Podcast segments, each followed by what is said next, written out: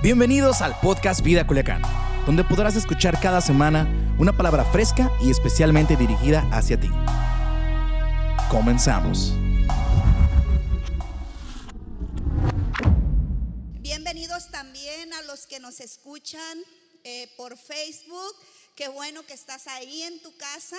También para tener un mensaje y tomar el tiempo, que es el tiempo para aprender, para nutrir nuestro espíritu, nutrir nuestra mente, que eso es súper importante. ¿Okay? Voy a iniciar. eh, no voy a dar la adivinanza porque ya todos se la saben, ¿ok? Los que vieron, los que vieron la, sí, lo digo otra vez, ok. Bueno, ¿quieren, quieren una adivinanza? Iba a decir otra nueva, pero este, no alcancé a- a encontrarla. Dice, a ver, a ver los que están ahí, los que ya saben no se valen, ¿no? Los que ya vieron en la otra transmisión no se vale. Dice, se encuentra en un lugar alto, ocho guardianes más fuertes que el acero la protegen. Sus colores dominantes son rosa pálido y tonalidades de gris. Hay que pasar por aguas para llegar a ella. ¿Qué cosa es? Repito nuevamente. Se encuentra en un lugar alto. Ocho guardianes muy fuertes, más fuertes que el acero, la protegen. Sus colores dominantes son rosa pálido y tonalidades gris. Hay que pasar por aguas para llegar a ella. Cuento hasta tres. Uno, dos, tres. ¿Quién ya sabe? Ay, ninguno. Nadie envió entonces la transmisión. Ok. Bueno, los que están ahorita tienen derecho para decir de qué cosa estoy hablando en cinco, cuatro, tres, dos, uno. ¿Quién tiene la respuesta? ¿Nadie? Ok, bueno, se la perdieron. Se perdieron el café, que están súper deliciosos ahí en nuestra cafetería. Este, ahorita me tomé uno para agarrar ener- energizer, energía, despertar, porque solamente dormí cuatro horas. Entonces, se los súper recomiendo, pero como no adivinaron, ¿sí? No tienen su café. Bueno, les voy a decir, eh, son ocho guardianes más fuertes que el acero que protegen lo que no identificamos. ¿Quiénes son los ocho guardianes tan fuertes? Son los ocho huesos del cráneo cerebra- cerebral que protegen el cerebro. ¿Ok? ¿No adivinaron? Ok, y son más fuertes que el acero. ¿Por qué? Porque los cráneo, el cráneo es muy fuerte, que no lo puede atravesar cualquier cosa. Dice, eh, a ver, ¿qué más dije? Que era en un lugar alto, sus colores dominantes son rosa pálido y gris. Y tienes que pasar por aguas para llegar a él. Es cerebro. Oh, digan, ya ven, ¿dónde está cuál? La materia gris, dicen. Ok, entonces es el cerebro. Bueno, inicio con esta adivinanza para quitar todo el estrés que traigo y, lo, y todos los que vienen medios estresados. Ok, voy a iniciar entonces. Eh, hoy yo quiero hablar de mente sana y fuerte. Y cuando hay una mente sana y fuerte, por lo consiguiente hay un corazón sumiso. ¿Ok? Vamos a, supongamos que un neurocirujano le hace una perforación a alguna persona, a ninguno de los que estamos aquí, ¿ok? A otra persona en el cráneo. Espero que nunca nos suceda eso, ¿ok? Pero, ¿qué vería en el cerebro? ¿Qué creen ustedes que ve el neurocirujano en el cerebro? Pienso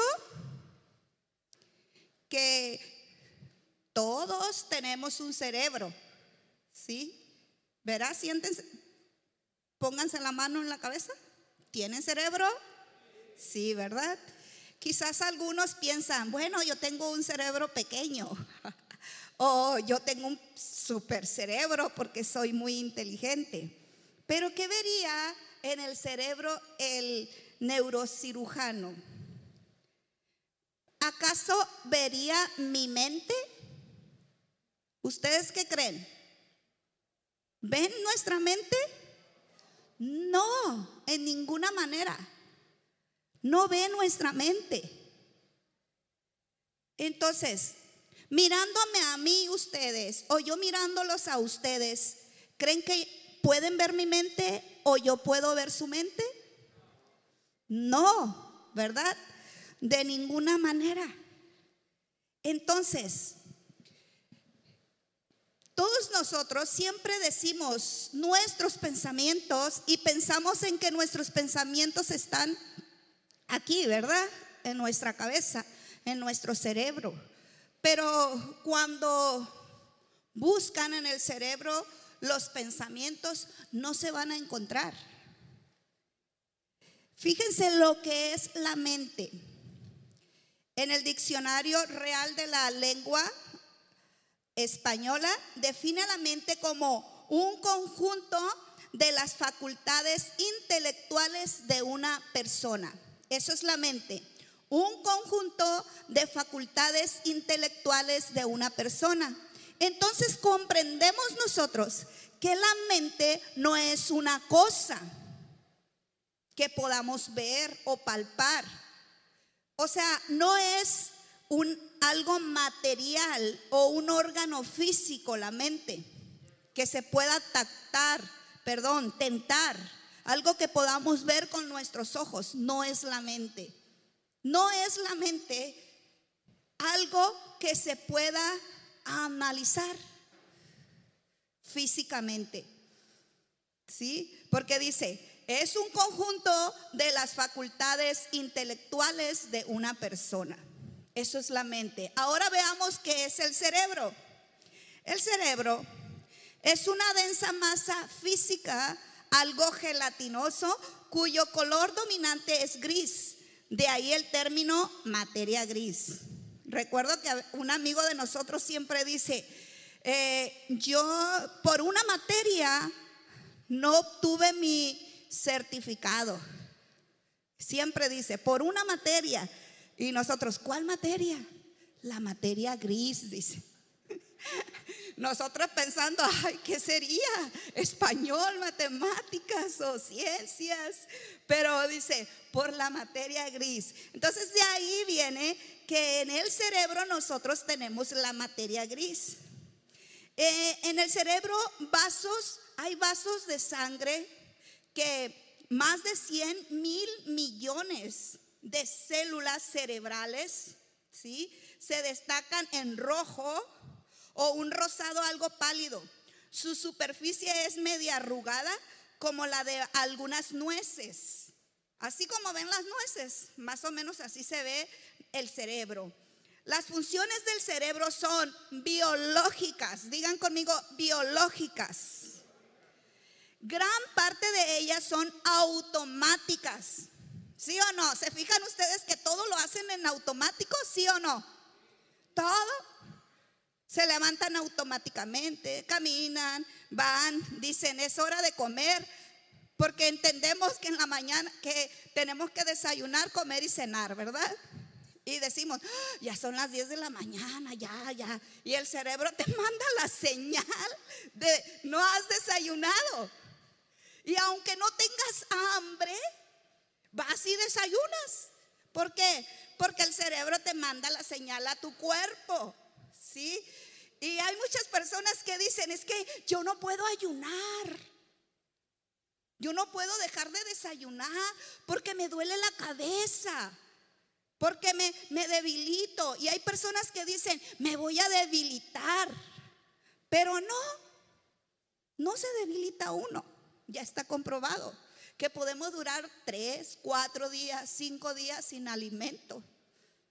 ¿Sí? Porque ya tenemos mucha alimento ahí que en el cuerpo. Entonces podemos durar varios, varios tiempos sin comer. Entonces, las funciones del cerebro son biológicas, son físicas. Gran parte de ellas son automáticas y tiene que ver con los procesos biológicos del cuerpo físico, instintos naturales de autopreservación. O sea, el cerebro, que es un conjunto de neuronas, de cosas conectadas aquí, de células conectadas, pero el cerebro es físico. Un neurocirujano puede ver el cerebro. Pero ya quedamos que la mente es totalmente diferente. La mente no es un órgano físico, sino que es que un conjunto de facultades intelectuales, no materiales, no carnales. La mente hace uso de distintas áreas del cerebro para comunicarse con otras mentes humanas y obrar a través del cuerpo físico en el mundo material. Digan conmigo, wow, wow. Fíjense cómo Dios nos creó, cómo Dios nos hizo. Sí, esto es así asombroso. Es asombroso. ¿Cómo puede trabajar el cerebro humano? Entonces, podemos en conclusión resaltar que el diccionario nos dice acerca de la mente que la mente es inteligencia. Digan conmigo, inteligencia, entendimiento, intelecto, espíritu y psiquis. ¿Ok? Así que el cerebro y la mente no son lo mismo. Digan conmigo, no son lo mismo. El cerebro y la mente no son lo mismo. ¿Ok? ¿Estamos o no estamos? Fíjense, esta acción tan asombrosa está manifestándose plenamente en este lugar, en este momento. ¿Por qué? Porque mi mente, ¿sí? Está tratando de comunicar algo a todas las mentes que son ustedes. Y cada mente tiene su propia pensamiento, ¿sí? Su propia inteligencia, su propio entendimiento, su propio intelecto. Cada uno de nosotros tenemos diferente intelecto, ¿sí? Nuestra mente tiene diferentes modos de procesar la información que estoy dando. Qué fabuloso, ¿verdad? Que como nosotros, cómo el ser humano se puede comunicar con otros seres a través de la mente. ¿Sí o no? Nuestra mente es tan poderosa que podemos adivinar un montón de cosas sin que nos las digan. desde la forma en que estoy vestida, desde la forma en que, cómo traigo mi cabello hoy, ¿sí? O sea, su mente tiene un montón de qué? De pensamientos, de lógicas, de entendimientos. Entonces, nuestro cerebro, o sea, nuestros pensamientos, ¿ok? Nuestros pensamientos son totalmente cambiables. Otra vez lo voy a decir. Nuestro cerebro, o sea, nuestros pensamientos son totalmente cambiables. entonces estoy refiriéndome a qué? A la mente. No me estoy refiriendo al cerebro como, como lo que dijimos al inicio de la adivinanza. Aunque aquí eh, se procesan los pensamientos en nuestra mente, ¿sí? No quiere decir que el cerebro es la mente. El cerebro es una cosa y la mente es otra. ¿Ok? Espero que me pueda dar a comunicar. Estoy un poco así como que hilando muchas cosas. Entonces, quiere decir que nuestro cerebro y nuestros pensamientos son totalmente cambiables. La terapia cognitiva o conductual que le llaman, se basa en la idea de que nuestras conductas y nuestros sentimientos son creados por pensamientos. Voy otra vez. Nuestras conductas y nuestros sentimientos son creados por pensamientos, no por factores externos, como son las demás personas, las situaciones que estamos enfrentando o los acontecimientos que están sucediendo. ¿Ok? Entonces, nuestra conducta, nuestros sentimientos son creados por pensamientos. ¿Ok? Lo que pensamos. Hace unos días yo escribí en mi Instagram, eh, el cuerpo va donde la mente te lleva. El cuerpo va, por ejemplo, yo primero pienso en mi mente que me voy a mover. Mi mente controla mi actuar o controla lo que voy a hacer. ¿Sí? Entonces, esta, esta este se llama como una terapia que se usa y que dicen que los seres humanos somos conductuales, o sea, que nos basamos en nuestros sentimientos, en lo que pensamos, en lo que tenemos aquí, y eso determina nuestra forma de actuar. ¿Sí? Fíjense que el beneficio de esta, de esto, hay un gran beneficio para nosotros los que somos cristianos, los que creemos en Dios. ¿Por qué? Porque podemos entender que podemos cambiar nuestra manera de pensar y de sentir, aunque la situación no cambie. Va de nuevo, podemos cambiar nuestra manera de pensar y nuestra manera de sentir, aunque todo alrededor no cambie, aunque veamos un montón de problemas, ¿sí? Allá afuera, de cómo está la economía, de cómo está el coronavirus, de cómo están muriendo muchos, de un montón de cosas que suceden afuera, ¿sí? Entonces, esto del pensamiento a veces, ¿sí? Nos puede detener o nos puede mover, hacer cambios. Entonces esto quiere decir que nosotros no podemos vivir a merced de las fuerzas externas, de las cosas de afuera. Tenemos una opción. ¿Ok? Tenemos dos opciones. Una, que pensemos que todo está mal por cómo se ve la situación, cómo está operando ahorita la vida, los problemas que están sucediendo. O la única opción que nos puede hacer seguir, para mí es la única opción que es para los que creemos en Dios. O sea, no hay dos opciones para los cristianos, hay solamente una. ¿Cuál es? La de que cambie su manera de pensar, para que así cambie su manera de vivir.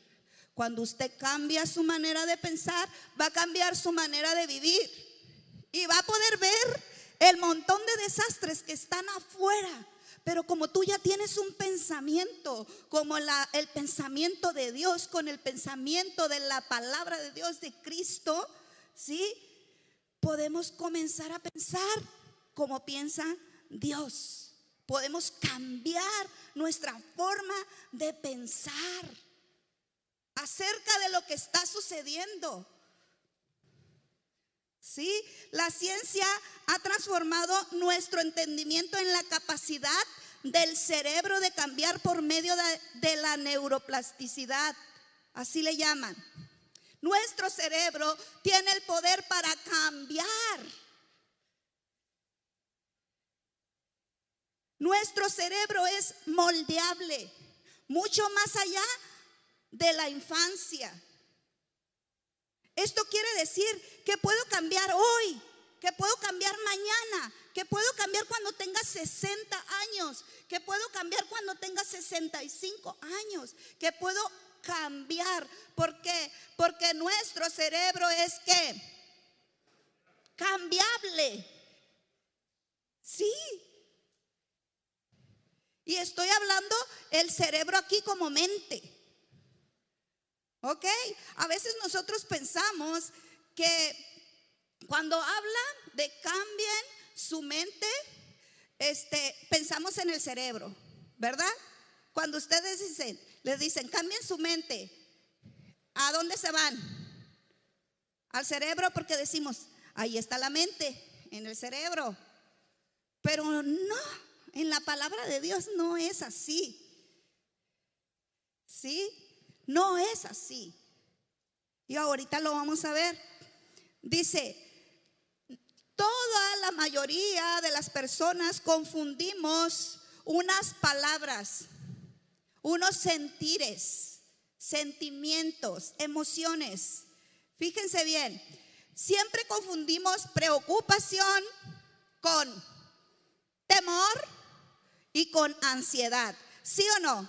A veces no sabemos lo que tenemos, decimos, ay, siento mucha ansiedad, siento mucha preocupación, siento mucho temor. Y creemos que todo es igual, que todo es lo mismo, ¿verdad? Cuando tú tienes un problema, ¿qué dices?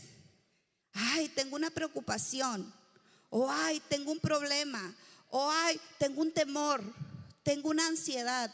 Entonces, no sabemos distinguir Fíjense bien, el temor y la ansiedad son capacidades normales. Digan conmigo, el temor y la ansiedad son normales. Sí, Dios nos dio eso. Dios quiso que tuviéramos ansiedades y que tuviéramos temores. Dios lo puso en nuestro cuerpo ¿Por qué? Porque eso nos ayuda. ¿Ok? El temor y la ansiedad son como las antenitas de vinil del chapulín colorado que detectan al enemigo. El temor y la ansiedad detectan al enemigo. Cuando hay temor, ¿qué dices tú? Detente, espérate, no te lances. ¿Sí o no? Si tienes ese temor, dices tú, no, no, tengo temor, no voy a lanzarme porque hay algo que me detiene. Si no hubiera temor en el ser humano, ¿sabes qué pasaría? Todos anduviéramos como Juan por su casa. ¿Sí o no? Muchas cosas tú no haces por temor. Muchas cosas dicen, no, si hago esto me va a ir como en feria. Si hago esto, me va a ir mal. ¿Sí o no? Entonces, ¿el temor nos sirve? Sí nos sirve. ¿La ansiedad nos sirve? Sí nos sirve la ansiedad. ¿Por qué? Porque cuando estás ansioso, ¿qué pasa? Estás esperando que algo va a suceder, ¿sí o no? Vamos a ver lo que significa. A ver, ¿dónde voy? Aquí está. El temor y la ansiedad son capacidades normales, saludables y productivas dadas por Dios, pero no están destinadas a ser estados permanentes en nuestro ser. Voy de nuevo, voy de nuevo. El temor y la ansiedad son capacidades normales, saludables y productivas porque producen algo en nosotros. El temor produce algo, nos alerta, nos, hace que nuestras antenitas de vinil detecten la presencia de algo. Eso es el temor, la ansiedad. Pero, dice, no están destinadas a ser estados permanentes de nuestro ser. O sea, no siempre voy a estar en temor, no siempre voy a estar ansiosa. ¿Qué? Viene temor, pero se va. Viene temor a algo, pero se va. Viene temor, viene ansiedad, pero se va. O sea, no está que permanente en nuestra mente, en nuestros pensamientos. No debe de ser permanentes. El temor es una respuesta a una amenaza real o imaginaria. Cuando tú tienes temor es porque hay una amenaza que puede ser real o que puede ser imaginaria. Tú te la andas imaginando. A lo mejor ni es real a lo que tienes miedo. ¿Sí? Como sientes un dolor aquí, ay, a lo mejor estoy enfermo del corazón y comienzas a tener ese temor, ¿sí? Porque sientes eso. Y comienzas a tener ese temor. Pero es un temor que, el temor es que puede ser real o puede ser imaginario. La ansiedad suele aparecer en, en previsión, perdón, de lo que va a suceder o que podría suceder. Eso es la ansiedad. El temor es una amenaza real o imaginaria. La ansiedad aparece como una previsión de lo que sucederá o podría suceder. Cuando estás, ay, que te van a pasar con el jefe porque algo hiciste mal y estás ansioso, ay, te comen las uñas, ¿sí? Esa es la ansiedad, porque puede suceder algo. A diferencia de la ansiedad, la preocupación no es una respuesta física involuntaria, sino es un patrón de conducta que elegimos. ¿Ok? Vamos. Ahora estoy hablando de preocupación. Ya no te estoy hablando de el estrés, del temor, de la ansiedad. Ahora te estoy hablando de algo más fuerte y poderoso que se llama preocupación. Y eso no es normal. Dios no quiere que nos preocupemos. La preocupación es algo más. La preocupación no es estrés, la preocupación no es temor, la preocupación es algo, aquí dice, que es un patrón de conducta que elegimos. Hay personas que han elegido siempre estar preocupados. Se preocupan hasta si va a llover. Ay, va a llover y la ropa se va a mojar. Pero ¿para qué te preocupas? Si se moja la ropa, luego va a salir el sol y se va a secar. ¿Verdad? ¿Sí o no? Se preocupan porque no tienen trabajo. Pero ¿por qué se preocupan?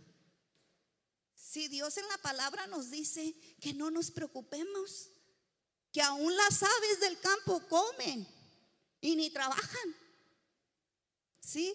Entonces, nos preocupamos porque sentimos un dolor. ¿Sabes por qué sentimos un dolor?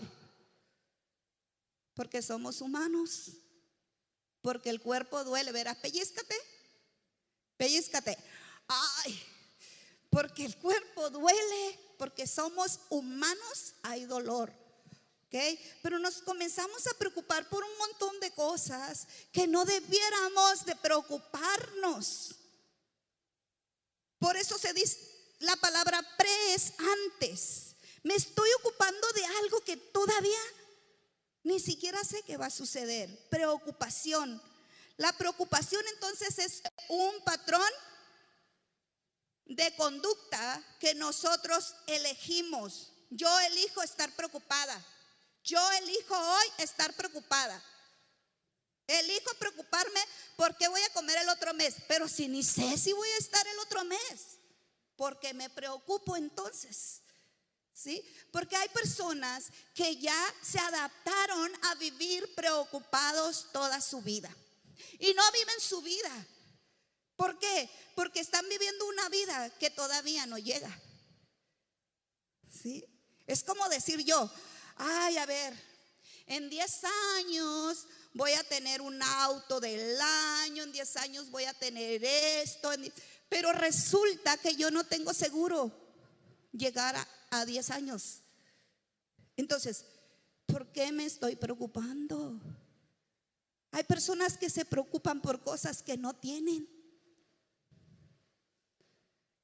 ¿Sí? Y ese es el problema.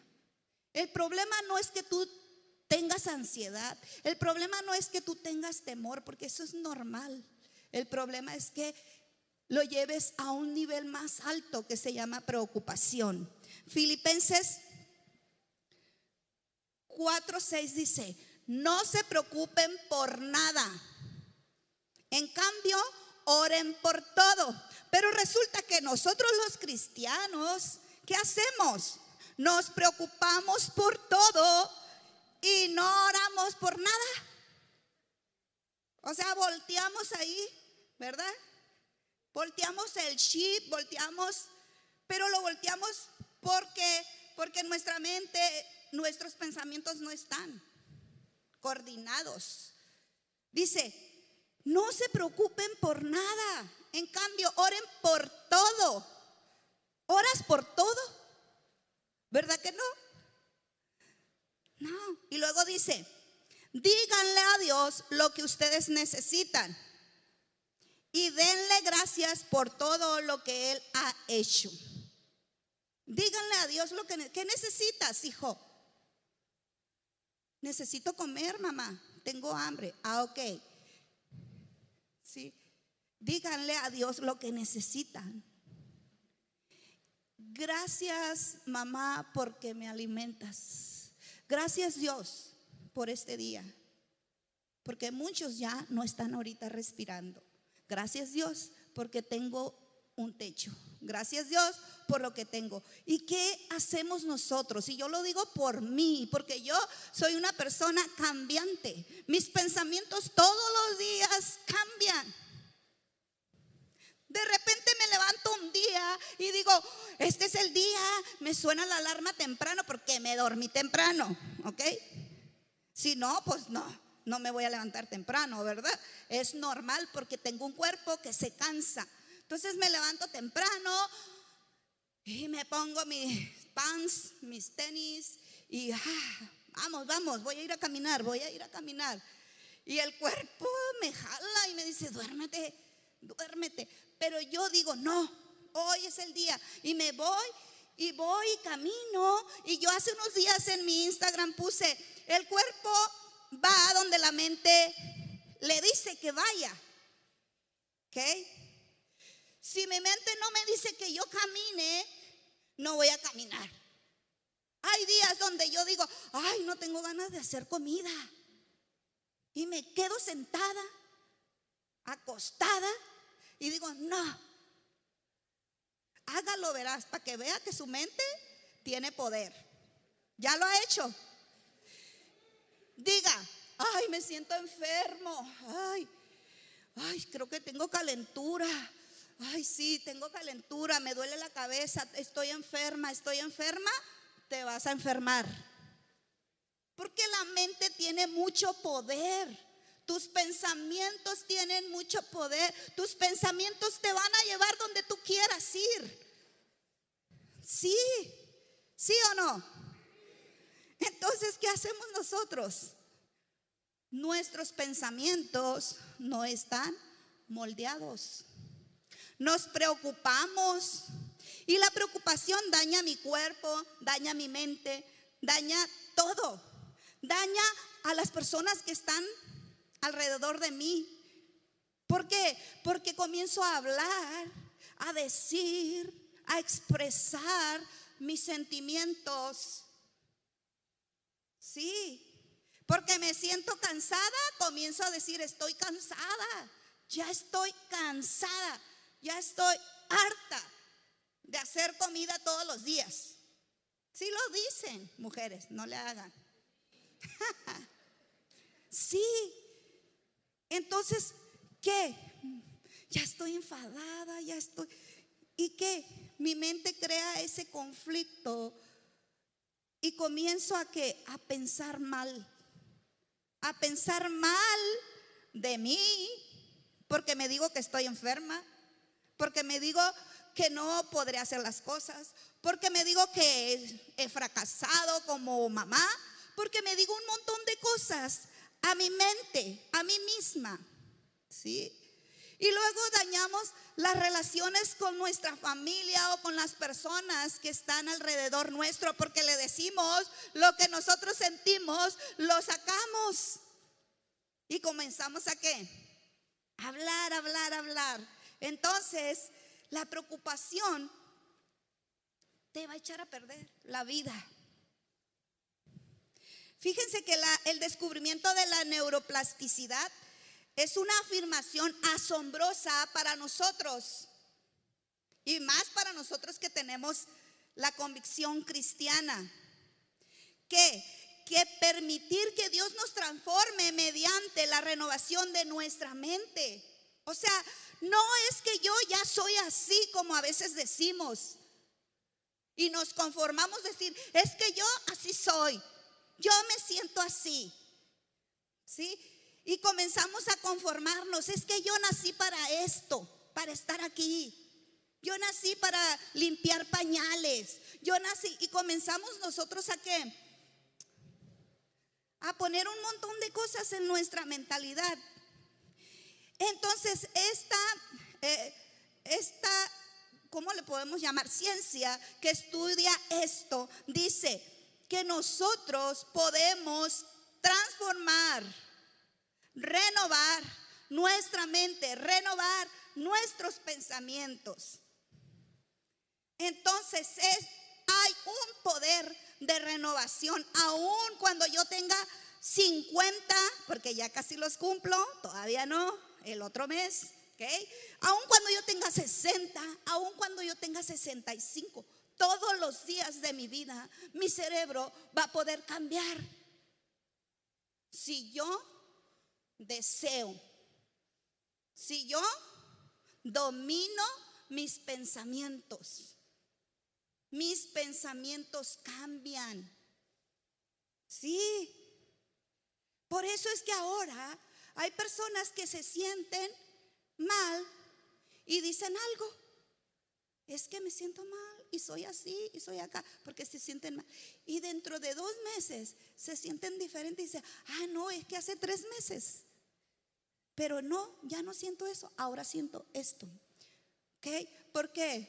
Porque nuestros pensamientos están qué? Siendo dominados por perdón, nuestra mente está siendo dominada por nuestros pensamientos y nuestros pensamientos están siendo dominados por nuestros sentires.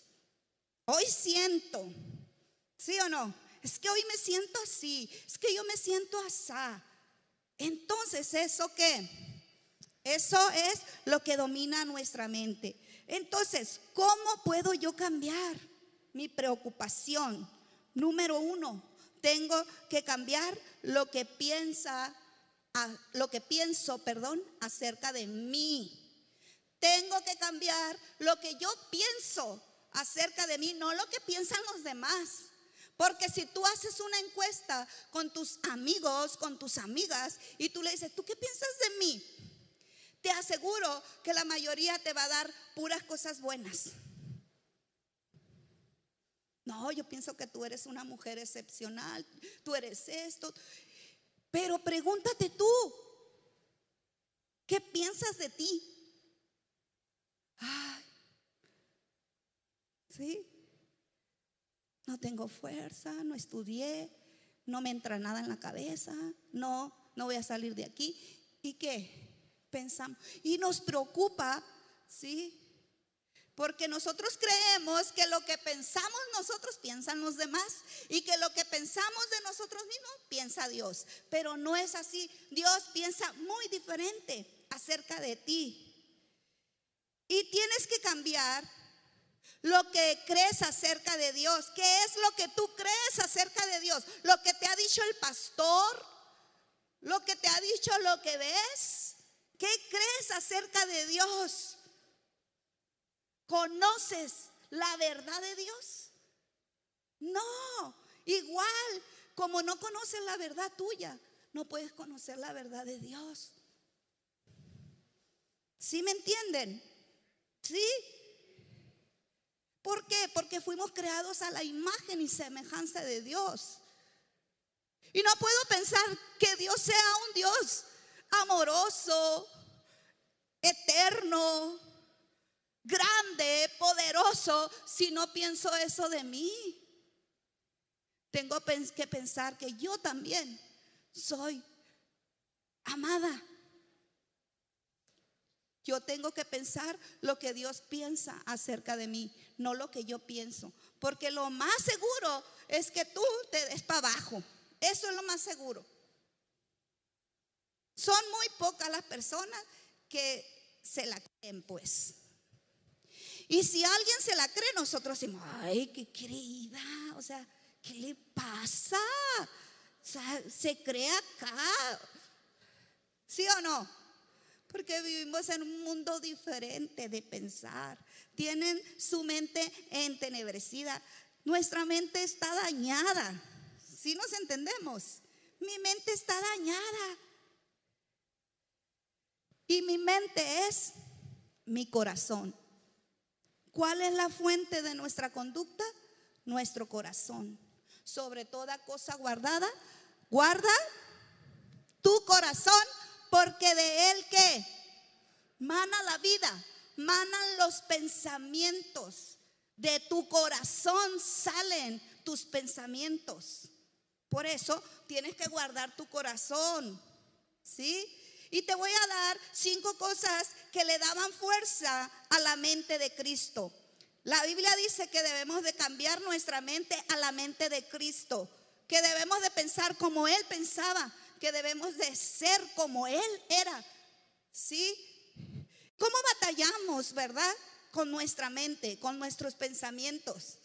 Porque no nos la creemos. De seguro que cuando esté Dios allá, nos va a decir, ay, batallaron toda su vida porque nunca se la creyeron. No hicieron muchas cosas porque no se la creyeron.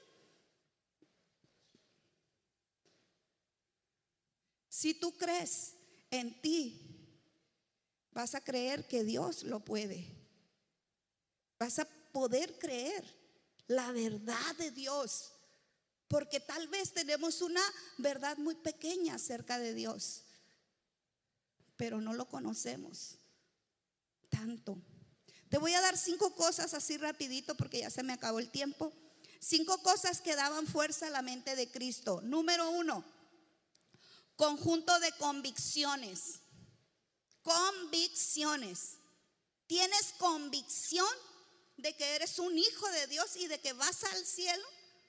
¿Tienes la convicción tan solo sólida como la roca esas rocas que no son movibles, que no se pueden mover, rocas que son macizas, como esas montañas fuertes, basada en conocimientos correctos y completos de todo lo relacionado con tu origen o con el origen de las cosas, de la vida o los propósitos y las funciones en la capacidad de un ser superviviente. O sea, tú tienes convicción de lo que crees. O eres de aquellas personas que te mueven tan fácilmente lo que tú crees. ¿Por qué? Porque no lo crees completamente. Por eso te mueven tan rápido y tan fácil. Tú tienes que tener la convicción que tuvo Cristo, que no se movía por nada. ¿Cuándo, o sea, agachó la cabeza Jesús? ¿Cuándo lo dejaron en vergüenza? ¿Cuándo? No, él tenía una convicción Número dos, decisiones irrevocables. Si saben lo que es eso? He decidido ser y hacer esto. Y nadie me va a cambiar. Nadie me va a mover de lo que yo quiero, de lo que yo he decidido. ¿Sí? A favor del bien y del acatamiento de la voluntad agradable y perfecta que dice su palabra. Jesús tomó decisivamente una posición que se apoyaba en la razón y en la lógica, no cediéndolas jamás a consecuencias de presiones o ataques contrarios. O sea, ay, me van a decir algo, ¿qué voy a hacer? ¿Qué voy a decir? No. Su decisión era irrevocable. ¿Eres el Hijo de Dios? Tú lo has dicho. Sí, él sabía pues. Tenía una fuerza mental, una gran fuerza mental, que esa se requiere. ¿Para qué? Para tener la mente de Cristo. Una fuerza mental. Número tres, amor incondicional a su padre y a la verdad. O sea, nunca negó al padre. Nunca desobedeció al Padre y a la verdad. tu palabra es verdad. Como ahora nosotros, que si dice algún versículo, ay no, no lo está diciendo por esto, y le cambiamos, le tratamos de qué? De cambiar. Pero no, su amor siempre fue incondicional a lo que el Padre decía y a la verdad. ¿Sí? Tenía un amor recio que no se afloja ni mengua al confrontar pruebas aún de las más severas, incluso la muerte al cuerpo físico. Ahí estaba Jesús en la cruz y todavía él decía, Padre, nunca negó al Padre, nunca negó la verdad, nunca titubeó como a veces nosotros lo hacemos. Pero será verdad que si me muero voy a estar en el cielo o a lo mejor. Y nos da temor la muerte. ¿Por qué? Porque no creemos al Padre, porque no creemos a la palabra de Dios. Amén. No creemos. Te lo estoy diciendo a ti, pero yo también me lo digo a mí. Así que no te agüites. Es la verdad, todos los días estamos bajo presión, bajo preocupación, bajo ansiedad, bajo temores de lo que va a pasar. Porque no creemos, no creemos en nosotros, no creemos en que vamos a ir al cielo, no creemos en que en verdad somos hijos de Dios, no creemos en que en verdad somos salvos, no creemos. Y eso que nos detiene. Pero Jesús siempre amó al Padre y siempre creyó. Él le decía a los vientos, paren, porque sabía que allá estaba el Padre. Sí, y los vientos le obedecían. Jesús daba la palabra y creía. Pero nosotros que no creemos a la palabra de Dios, no creemos en nuestro Padre. Cuatro, fe y esperanza. Una fe y esperanza tan fuerte como la que tuvo Jesús, tan gruesas como las vigas de acero, usadas para construir puentes sobre ríos tumultuosos. Una fe y una esperanza. Una fe de que voy a ver al Señor. Una fe y una esperanza de estar en el cielo, que si me muero hoy, sé que Él me va a levantar, como dijo Job. Cinco motivaciones que impelían y sostenían con gran fuerza constante. Motivaciones.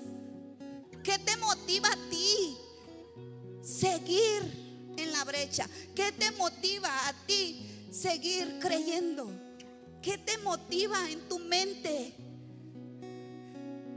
¿Haces las cosas por temor o por amor? ¿Cómo estás viviendo? ¿Cómo están tus pensamientos? Si tú tienes tus pensamientos como, lo, como la tienen todos allá afuera, entonces no tienes la mente de Cristo. Tú tienes que pararte sobre la roca y decidir dónde quieres ir? ¿Dónde quieres que tus pensamientos te lleven? A estar preocupado, a angustia, a mortificación.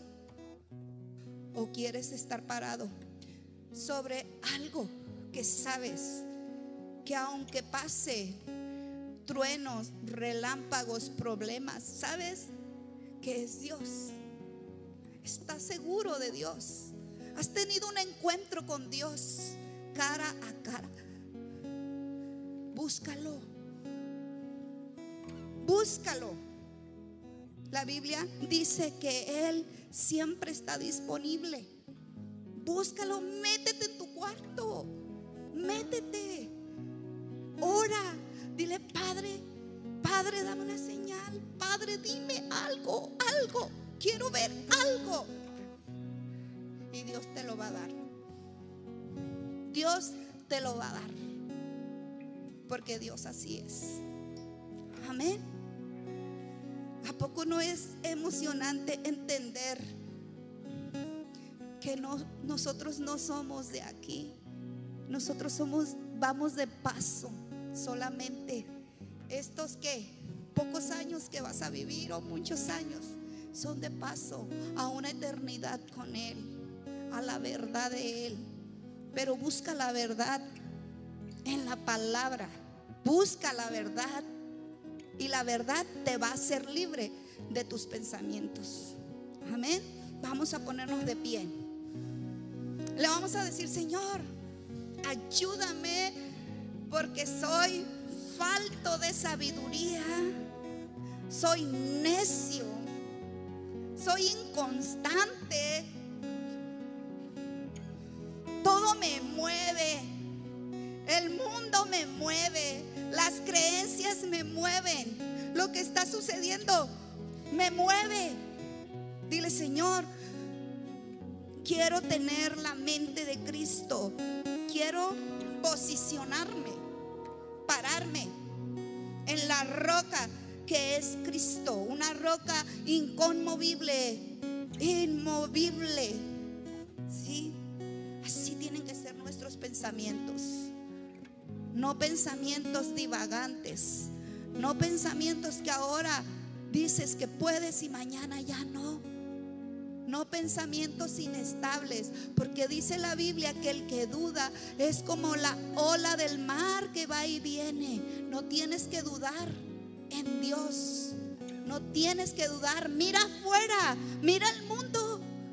Solamente mirando lo que está sucediendo, puedes saber que hay un Dios y quiero decirte que hay muchos que dicen ser ateos, pero que en un momento difícil de su vida se dan cuenta que hay un Dios, que hay un Dios. Porque todo lo que hay, aún nosotros mismos, no pudo haber surgido de la nada, sino que hay alguien más poderoso, más, o sea, un Dios grande, fuerte, poderoso, que solamente la tierra es el estrado donde pone sus pies, así dice la Biblia. O sea, es un Dios gigante que a lo mejor queremos pensar y pensar y pensar, te vas a volver loco si quieres entender lo que Dios hizo, lo que Dios es. Dios es más grande que todo lo que existe es mucho más grande.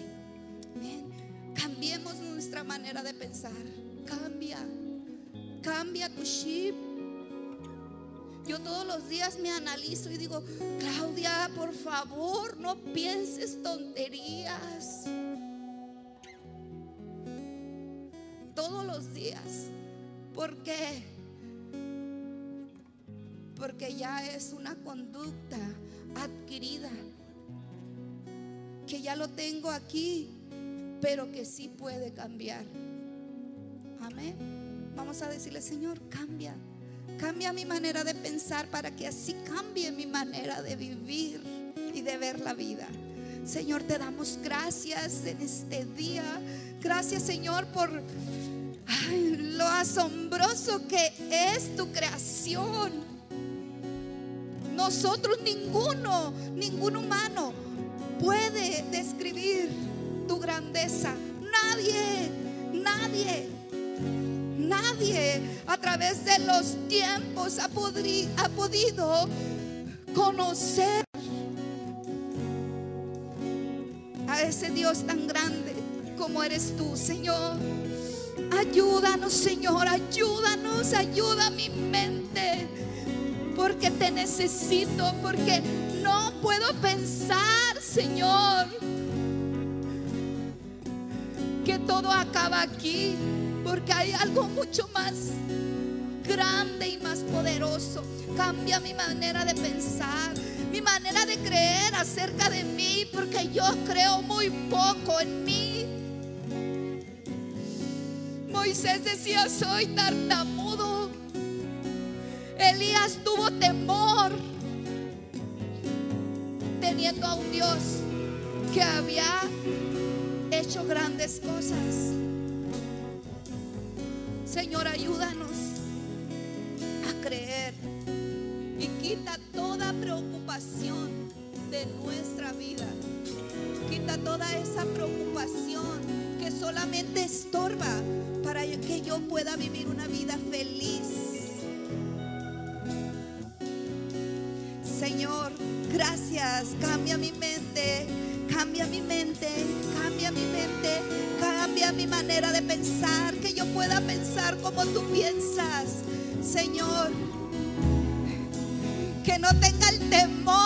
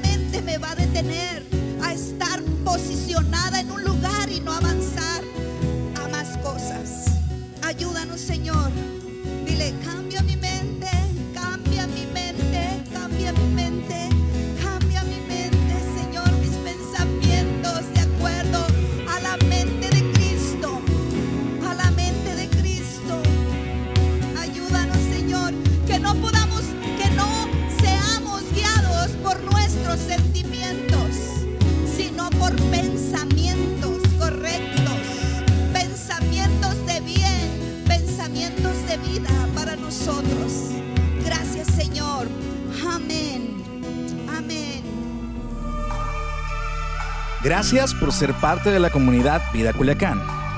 Nos encantaría que pudieras compartir este podcast con tus familiares y amigos. No olvides suscribirte a nuestro podcast a través de todas las plataformas de audio, como Apple Podcast, Spotify y YouTube. También recuerda que nos puedes seguir a través de nuestras redes sociales como arroba Vida Culiacán en Instagram y Vida Culiacán en Facebook. Haznos llegar tus dudas y contáctate con nosotros a través de estos medios. Hasta la próxima.